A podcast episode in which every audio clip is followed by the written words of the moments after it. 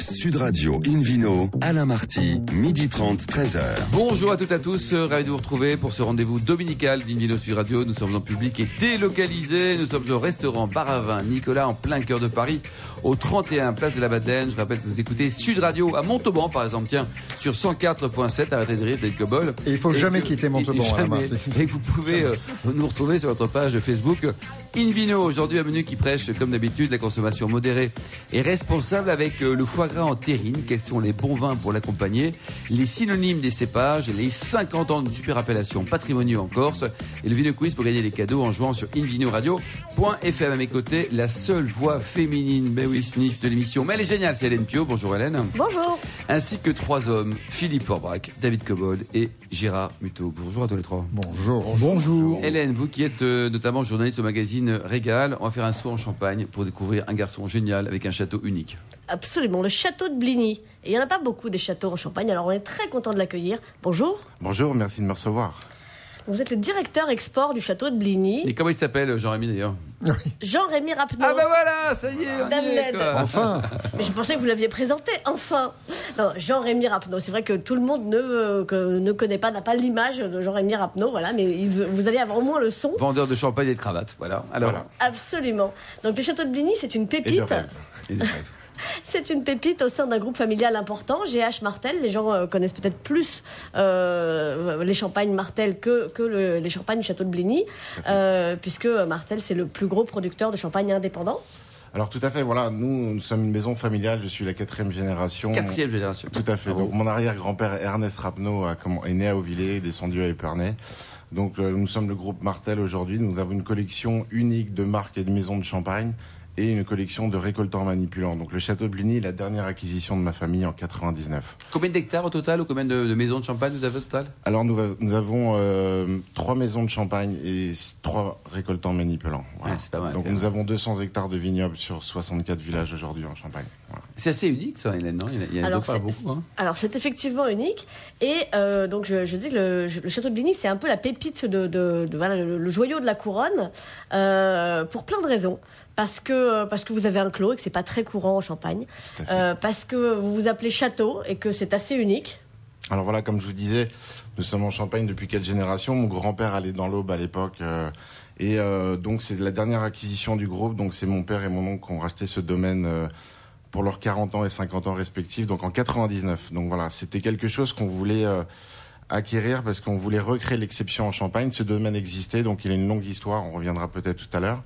Euh, depuis euh, 1773 et, on, et voilà, on a voulu recréer ce- cette exception en Champagne, le nom Château Champagne. Est-ce qu'il y a beaucoup de- d'autres champagnes, euh, enfin un château plutôt avec le en Champagne? Il y a le château de Bourseau qui, euh, qui a appartenu à Madame Clicquot, qui appartient à quelqu'un d'autre aujourd'hui. Qui produit Mais- mais qui- également Oui, qui produit, mais c'est tout petit. hein. Alors tout à fait. Alors il y a plusieurs châteaux en Champagne, autres. comme vous le dites, mais le château Bourseau est négociant et nous sommes le seul château en Champagne en tant que récoltant Ouais, manipulant. ça, voilà. Et dans l'organisation familiale, vous bossez donc en famille par définition. Vous avez des frères, des sœurs. Euh, c'est Tout à fait. Donc c'est toujours une histoire de famille et euh, bon chacun a sa position et euh, Le PDG, c'est qui alors? C'est mon père. Ah, c'est papa. Et alors vous, Christophe. périmètre? Christophe, qu'on Christophe. salue. Et le DG, c'est qui? Euh, le DG c'est euh, mon père aussi. Voilà. Il fait tout père, non Bah oui, mais il y a, y aussi voilà. votre oncle Il y, a, votre il y a- il y a cousin mon oncle et mon cousin. Donc mon cousin s'occupe plus de la commercialisation en France. D'ailleurs, on est ravis d'être ici parce que nous sommes partenaires depuis 10 ans chez Nicolas. Ah, très bien. Et nous sommes le seul, enfin, nous sommes le premier récoltant manipulant vendu chez Nicolas depuis 10 ans et je crois que nous sommes toujours le seul aujourd'hui. Ah, parfait. Donc on connaît très bien la maison. Merci d'ailleurs à Nicolas et tous ses collaborateurs pour, pour défendre le château de. Donc euh, voilà, on a une répartition. Donc mon père euh, s'occupe du- de, de la vinification avec mes frères dans les vignes, mon cousin s'occupe de la France et moi je m'occupe du reste du monde. Voilà. Il y a Ça pas va, de bien chez vous? Il y a pas de filles, ouais, c'est vrai. Quoi. Euh, désolé, non, non, non. Mais vous, vous, vous en faites quoi? Vous les enfermez dans la cave? Alors euh, j'ai j'ai une Dans maman. les crayères, il y a des grandes crayères. C'est ça Euh, j'ai une maman qui adore le champagne d'ailleurs, donc. euh, D'accord. voilà, Mais vous n'avez euh, aucun de vous n'a de sœur, de fiancée, de cousine? Ça n'existe pas? Euh, pas dans la famille, donc j'ai mon frère qui a, qui a une petite fille en ce moment, mais voilà, on est. euh, Bon, alors on- on c'est attend une la maison très génération. masculine, mais avec un vin très féminin. Oh, c'est bien ça. On, on attend la prochaine génération pour que la petite fille euh, voilà, prenne un peu les commandes. Euh, vous avez un, un ovni qui nous intéresse, euh, le Clos du Château, que vous avez lancé il y a très peu de temps. Alors c'est un ovni parce que, euh, parce que déjà il a six cépages, ce qui est assez rare en Champagne, euh, parce qu'il est en série limitée, 7000 bouteilles, parce qu'il provient d'un clos, parce que c'est un brut nature. Bon, qu'est-ce qui vous a pris?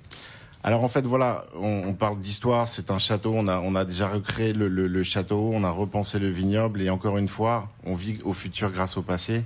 Et en fait, on a voulu réintroduire les vieux cépages de, euh, de Champagne, en fait, qui sont originels de Champagne, donc l'Arbane, le Petit Meulier, donc le, et on a réintroduit aussi le, le Pinot Blanc. Donc en ça, fait, ça on- représente combien les, les trois là en, en superficie par rapport à- en pourcentage Alors le clos, si vous voulez, est, est dans l'enceinte du château, donc c'est un peu moins d'un hectare. On a replanté un sixième de chaque, si vous voulez, en répartition. Non, mais si la question de la Marty euh, est, est- pertient au, à l'ensemble de la Champagne, les quatre cépages euh, accessoires, Pinot Gris, Pinot, Pinot Blanc, Arbane et Petit Mélier, ensemble, ça fait 0,03%. C'est ça, exactement. Or, justement, ce qui est intéressant. c'est équilibré. Voilà, ce qui est, Le ce qui est intéressant équilibré. dans, dans- dans le clos du château de. Blény, c'est justement que là, on, on est à parts égales sur chacun de ces cépages, ce qui est assez rare et, et- et- et ça, ça- ça le rend vraiment intéressant. Et alors, on aura le, le septième cépage prochainement? Alors le septième cépage est planté, il est déjà embouteillé également. C'est lequel? Le Pinot Gris. le Pinot Gris. Donc voilà, donc on voulait créer l'exception encore une fois d'avoir le seul clos du seul château en Champagne en tant que récoltant manipulant avec sept cépages. Et on a sur la dernière cuvée, on a on a on a voulu euh, euh, être pur, donc que ça soit brut nature. Donc c'est quelque chose de vraiment surprenez-moi en c'est? Un- Un Champagne. brut nature, c'est quoi? C'est sans dosage, donc c'est pour le respect. Le ouais, il y a pas de sucre. C'est le moins de sucre ajouté possible, on va dire. Donc surprenez-moi en Champagne, voilà, c'est une bouteille euh, exceptionnelle, unique et, euh, et limitée. Voilà. Et alors, du coup, est-ce qu'elle a un prix extraordinaire aussi?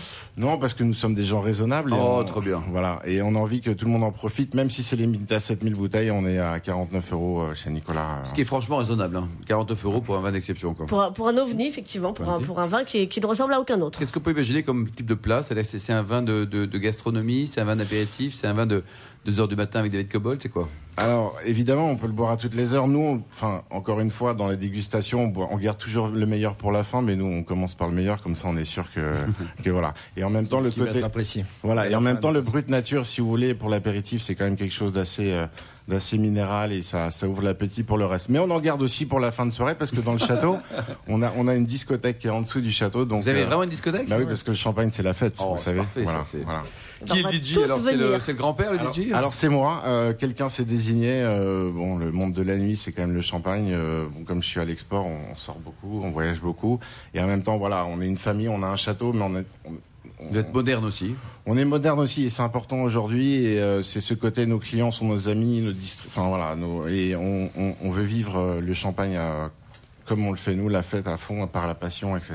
Et on peut venir visiter, enfin, on peut sonner, dire bonjour, on vient de la part de Alors, Sud Radio. oui, euh, alors voilà, on y, on y est souvent, on est on n'est pas on n'est pas forcément ouvert au public, cependant on peut prendre des rendez-vous et euh, mais avec plaisir, on reçoit vraiment beaucoup de monde euh, toute l'année. Merci beaucoup, Jérémy Rapto. Merci également, Violette. Pio. Dino Sud Radio retrouve Philippe Forbach, président de la sommellerie française, pour nous parler du foie gras. Mais alors, mais alors en terrine aujourd'hui, attention. Hein, Oui, c'est parce qu'il y a, plein de- il y a- il y a pas mille foie gras, façons hein. de préparer le Bon, foie gras. Et ouais. donc, je me suis dit, je vais prendre un axe un petit peu, un fil conducteur. Donc, foie gras terrine. Alors, il y a des terrines de canard ou terrines de foie gras d'oie. Il y a les deux. deux- Quel meilleur variantes. d'ailleurs, Philippe parce que Il n'y a pas de meilleur. Les deux de font coin coin. hein. On- la, la plupart du temps, quoi, on quoi. trouve. on Mais trouve, pas- c'est vrai. euh, à, à l'état de terrine, elles font plus Mais c'est beaucoup pas le même accent. hein. C'est pas le même accent. Les terrines sont plutôt carrées d'ailleurs. Gérard, vous voulez nous faire loi, par exemple. Oui, Hélène va faire le canard, tiens. Non, Ouais. moi je vais faire la poule. Si je peux apporter Vous mon êtes grain sur de- Poulailler Radio, dans- bonjour. Oui, Voilà. alors. Mais en, en- en tout cas, euh, le, le canard, euh, c'est celui qu'on trouve le plus fréquemment. L'oie est quand même un peu plus rare, un peu plus, euh, voilà, les volumes sont un peu moins importants. Le, le canard a la réputation de donner des, beaucoup de caractère, l'oie un peu plus de finesse. Mais les deux sont franchement très intéressants. Euh, commençons par le canard rapidement, parce que euh, l'idée du foie gras, c'est quand même souvent les vins liquoreux. C'est vrai que les incontournables grands vins de, de liquoreux, de, du Sauterne, de, de Montbazillac, de Pacherinck, de Jurançon, etc. sont toujours les bienvenus. C'est compliqué pour faire euh, liquoreux foie gras dans un repas parce qu'il faut mouliner derrière, souvent on le sert Ouais, pas plutôt au début du repas. Mais si vous avez un casse-croûte en- entre copains à faire, fr- franchement, vous pouvez faire plaisir avec ce style d'association. Au cours d'un repas, euh, il, faut, il, faut, il faut privilégier plutôt plus la, matière et la densité que la sucrosité, parce qu'il y a besoin quand même d'un certain volume de vin pour pouvoir aller sur le volume du foie gras, en tout cas ce qui est diffusé au niveau du palais. Et là, on peut aller sur des secs tendres de Loire avec un petit petite pointe résiduelle, mais pas trop. À des Montluls, à des Vouvray qui vont parfaitement bien faire l'affaire. Dans des vins plus originaux, on peut aller sur des rouges aussi. Alors Madiran, Cahors, les grands vins rouges du sud-ouest vont très bien, mais les rouges de Duronne, des Châteauneuf ou des Hermitages avec un peu d'âge, issus d'une année solaire, c'est pas très compliqué à trouver ces dernières années, tout est franchement souvent solaire. Les rastos, rouges également, je ne parle pas des, des rastos en vin doux naturel, même si ça peut aller. Si on agrémente par exemple le foie gras d'un petit jus corsé, d'un vinaigre balsamique réduit, d'un petit peu de, de figue ou de pruneau, ça fonctionne très bien. Mais, euh, mais juste le, les, les, grenages de rasto, ça va merveilleusement bien avec. On évoquait le champagne. Moi, j'ai eu des plaisirs intenses avec des vieux champagnes. Des vieux champagnes, ah excellent. Avec euh, quand tout ça s'agit, la bulle, le quoi, 10 ans, Philippe, 20 ans Oui, facile, euh, 10-15 ans, sans aucun problème. Et, et surtout les, les, champagnes de, de, de, de Pinot, noir ou meunier, euh, où on a, on a ce volume et cette, densité qui peut franchement marquer. Un de mes coups de cœur récents, c'est aussi sur des vins un peu âgés, sur des rosés. J'ai écouté, il y a des bandoles qui sont juste des, incroyables vins de, garde, y compris en rosé. Un bandol rosé d'une dizaine d'années. Euh, c'est aussi une, association inattendue qui fonctionne particulièrement bien. Dans les autres possibilités qui existent, pensez au vin du Jura. Alors on peut aller sur le vin jaune, pourquoi pas, si on agrémente un peu le, foie gras d'un peu de quelques brésures de noix, mais plus simplement d'un blanc du Jura. Euh, qui, qui un peu typé. Ce que j'ai testé récemment, un savagnien, c'est exactement un très bon ça, avec un foie gras. Ah oui, avec de un canard ou de de canard. De canard, ça fonctionne particulièrement bien. Si vous, si vous êtes amateur de foie gras d'oie, euh, c'est une des spécialités de l'Alsace, donc pensez au local, ça fonctionne très bien. Euh, alors les, les, les, vendanges tardives, les, les, sélections de Grenoble vont, vont, faire plaisir, un peu le même raisonnement que tout à l'heure. Si c'est dans un repas, privilégiez plutôt la vendange tardive. Si c'est juste pour le fun de goûter entre copains, une sélection de Grenoble est la bienvenue. Gewürz, Pinot Gris euh, fonctionne particulièrement bien, un petit peu mieux que le Riesling. mais n'hésitez pas aussi avec les Pinots Noirs. En Alsace aujourd'hui, il y a des Pinots Noirs excellents. C'est pas un peu léger? Et non, pas dans, le dans les années qui, qu'on vient de vivre, à la fois l'évolution du style Mm. et l'évolution du climat font qu'on a des pinots noirs un petit peu hum, structurés. Il ne faut pas hésiter aussi à agrémenter. Alors tout à l'heure j'ai parlé de condimentation pour les foie gras. Euh, les- le travail sur les poivres notamment, et il y a aujourd'hui plein de poivres disponibles dans la plupart des épiceries fines, vous permettent effectivement d'associer encore plus judicieusement le foie gras avec des saveurs du vin. Merci beaucoup Philippe Aubrac, merci à tous. Dans un instant, le Ville Quiz pour gagner des cadeaux en jouant sur invinoradio.fm. Et puis ensuite, on va parler des cépages et de leurs synonymes. Sud Radio Invino, Alain Marty, midi 30, 13h. Retour au restaurant Bar à Vin Nicolas. Nous sommes à Paris au 31 Place de la Madeleine pour cette émission en public et délocalisée avec Hélène, Hélène Pio et le Ville Quiz. Oui, Vino Quiz dont je vous rappelle le principe. Chaque semaine, nous vous posons une question sur le vin et le vainqueur gagne un exemplaire du Guide Hubert. Voici la question de ce week-end. Quelle superficie représente la chablisienne au sein du vignoble de Chablis? Réponse A, 25%. Réponse B, 50%. Ou réponse C, 75%. Pour répondre et gagner un exemplaire du Guide Hubert, rendez-vous toute la semaine sur le site invinoradio.fm, rubrique Vino Quiz. Le gagnant sera tiré au sort parmi les bonnes réponses. Merci beaucoup Pio. Vous pouvez le refaire, David? Très bien. Alors, alors Invino euh, Sud Radio retrouve maintenant David Cobold, cofondateur de l'Académie du vin de Paris, pour nous parler de cépages et de leurs synonymes. Alors, on pourrait dire que plus un cépage est ancien, plus il a de synonymes. C'est-à-dire que la multiplicité des noms, c'était, euh, c'est dû au voyage de ce cépage qui est, au fur et à mesure qu'il voyageait d'un village ou d'un monastère à un autre, acquérait, euh, acquérit euh, un autre nom.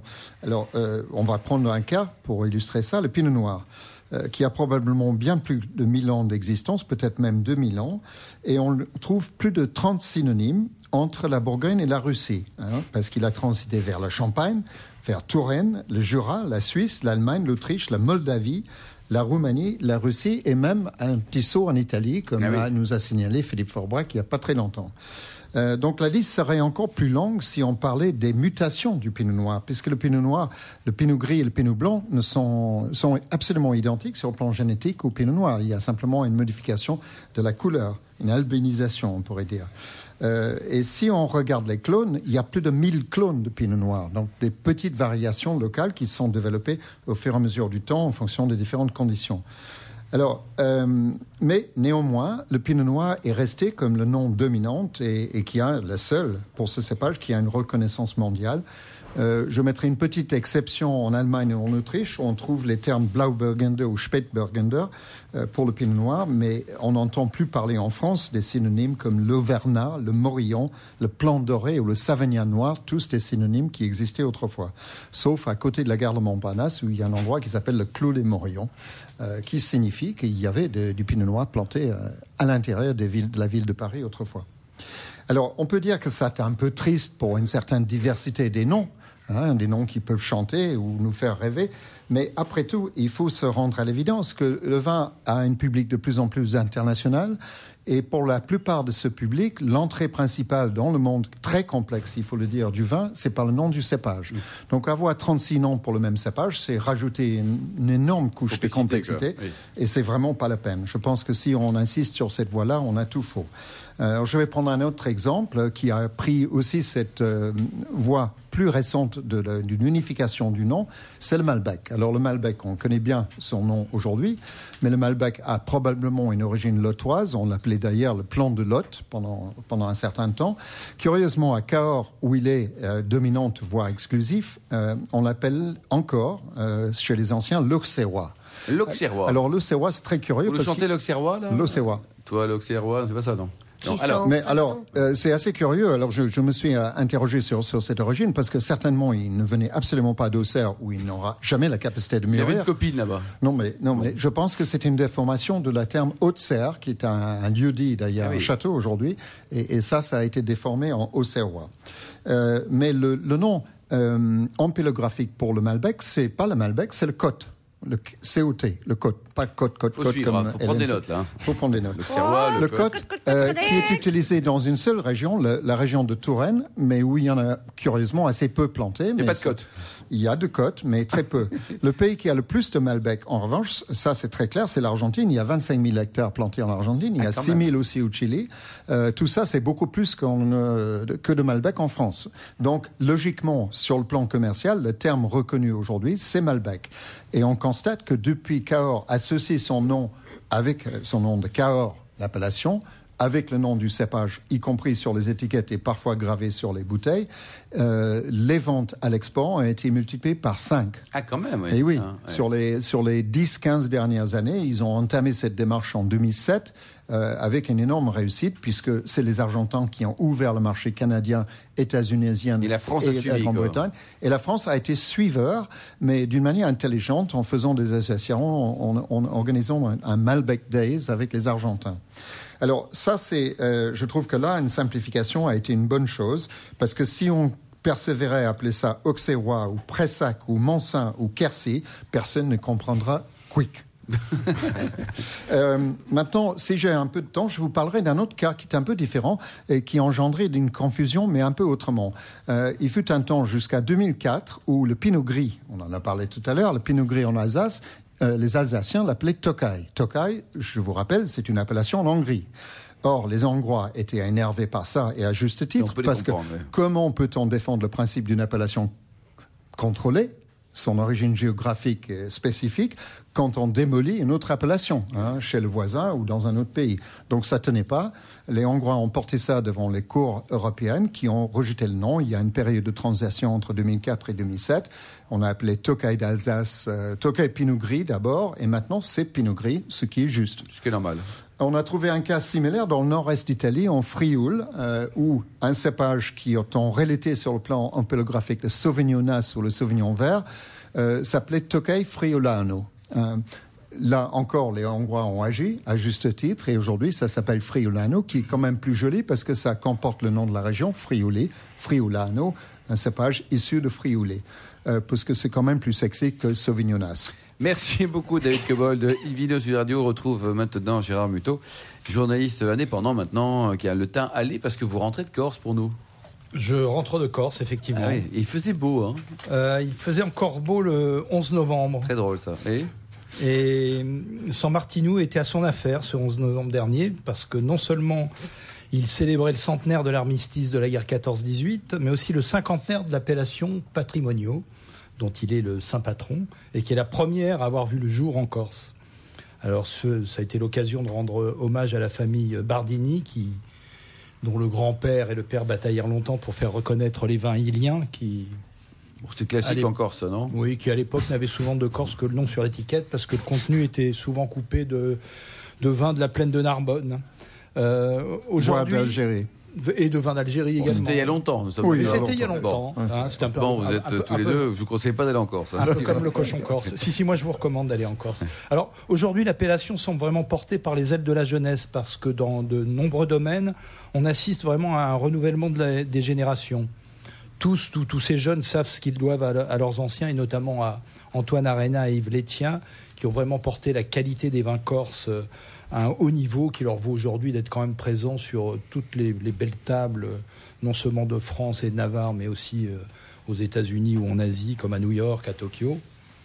Et euh, cette jeune génération est en train de vraiment de renouveler, je trouve, euh, l'esprit des vins corses. Il y a l'exemple de Mathieu Marfisi, 32 ans, jeune président de Patrimoniaux, qui, en est vraiment un peu le, le- le symbole de cette génération prêt à secouer le cocotier, enfin, ou plutôt le cep de vigne, pour faire du bio le, le Il n'y a pas beaucoup de noix de coco en Il n'y a pas trop de noix de coco. Pas encore. Coco, oui. Et, et il secoue le cep de vigne pour faire un peu du, du bio le fil conducteur de l'appellation. Les, les trois quarts de- des 246 hectares du vignoble sont euh, situés en, à peu près, vous voyez, au-dessus du golfe de, de Saint-Laurent, euh, sont déjà convertis au bio et seuls euh, aujourd'hui une douzaine de caves euh, résistent un petit peu à ce qui semble une évidence pour euh, euh, cette jeune génération. Et ces jeunes récemment installés et qui ont, qui ont repris les, les commandes du domaine familial. Euh, Christophe Ferrandis, un jeune trentenaire marseillais, fait partie de, de cela. Il s'est endetté pour reprendre un domaine de, de 9 hectares situé juste en face de celui d'Yves Leccia. Il l'a repris en 2001. Euh, planté pour une majorité de vignes âgées d'une quarantaine d'années. Le clos Signa Doré, livre des rouges euh, croquants, des blancs à la fois aromatiques et précis, qui ne demandent qu'à s'épanouir après quelques années de cave. Mais les cépages autochtones que sont le Nieluccio, on parlait tout à l'heure des, des noms de cépages, hein, euh, on, on le retrouve sous le nom de Sangiovese en, en Toscane, et le Vermentino, qui prend le, plutôt le nom de Roll quand il est sur le continent, donne des vins au caractère assez, euh, assez affirmé, puissant, fruité, épicé. Des vins de garde, ça, Gérard ou des avec vins des arômes de consommés, régus euh, pour les rouges, oui, oui, oui, certainement oui. pour les rouges et les blancs aussi. Plutôt gras et floral avec des notes d'agrumes et de fruits exotiques pour les blancs et une finale, euh, je dirais, saline pour les meilleurs d'entre eux. Et euh, alors d'ailleurs, à ce propos, de nombreux de vignerons militent pour euh, l'augmentation du pourcentage autoris- autorisé de cépages complémentaires, notamment dans les rouges D'accord. avec le Siacarello qui, qui tempère un peu la, la fougue du Nieluccio, qui est quand même un, un vin costaud, Un vin d'homme, hein un vin d'homme, Bon. et qui lui apporte un surcroît de finesse. Parmi les, les- les jeunes euh, bah, vignerons, il y a Lissandro Leccia, le, le fils d'Yves, qui a repris en 2016 Ils le vignoble. tous euh, de chats Satan. sur, sur l'île, non? Ils en ont pas mal, ils en ont pas mal, mais C'est pas, c'est pas un peu seulement. comme les lurtons à Bordeaux. Mais pas c'est- seulement. Pas seulement. Hein, il vinifie, alors, il vinifie vraiment des vins d'une im- d'une impeccable précision, et tant au niveau aromatique que par la trame tannique. Sa cuvée euh, haut de gamme, notamment le rouge pétalé, vinifié uniquement en cuve inox, c'est vraiment euh, remarquable d'équilibre. Et il est en, en recherche perpétuelle. Et beaucoup, comme lui, se lancent euh, parmi cette jeune génération dans le, dans le parcellaire. À l'exemple de Julie et Mathieu Marfisi avec la cuvée L'Amphore, qui expérimentent eux aussi des vinifications particulières en jarre de terre cuite. Ça, ça Euh, apporte quoi d'ailleurs d'être en, en Ça, jarre ça- ça apporte une, une rondeur, une, une, une matière, une, tension particulière. Donc ça a une influence sur le vin. Ça a une influence Genre. sur le vin et ça réussit particulièrement bien au, au blanc. Je trouve que le, le seul reproche que je ferais, alors c'est pas nécessairement le cas de tous les vins, c'est parfois ça donne un goût de poussière. De poussière. Oui, bah oui, c'est de la terre, hein, c'est normal. Ouais. Donc euh, je suis pas entièrement convaincu par ce mode d'élevage. Ce que j'ai cas. ce que j'ai goûté là-bas, en tout cas, était, très convaincant, Bon, comme le, le, le, le gros tas Soleil du Clomar physique, qui est une petite merveille. Euh, c'est vrai que les blancs patrimoniaux, je trouve, trouvent, livrent parmi les plus belles expressions du, du Vermentino. Et le, le fils de- d'Antoine Arena, Jean-Baptiste Arena, a une cuvée euh, absolument euh, remarquable, euh, ou la cuvée Apollonia aussi du do- domaine Marengo. C'est Combien vraiment ça des coûte blancs tout euh, ça, merveilleux. euh, Gérard? C'est-à-dire que le- les prix sont. Alors, les prix, euh, les- ça varie les- de combien à combien? Les, les prix sont entre 10 et 15 euros. Oh, ça va, c'est raisonnable. On passe à 18 euros pour des cuvées un peu particulières, vinifiées en, en, en amphore, parce que elles sont de. En jarre, en jarre, s'il plus- vous plaît. en jarre. beaucoup plus limité. Ouais. Merci beaucoup Gérard Muto, merci à tous. Fin de ce numéro d'Invino.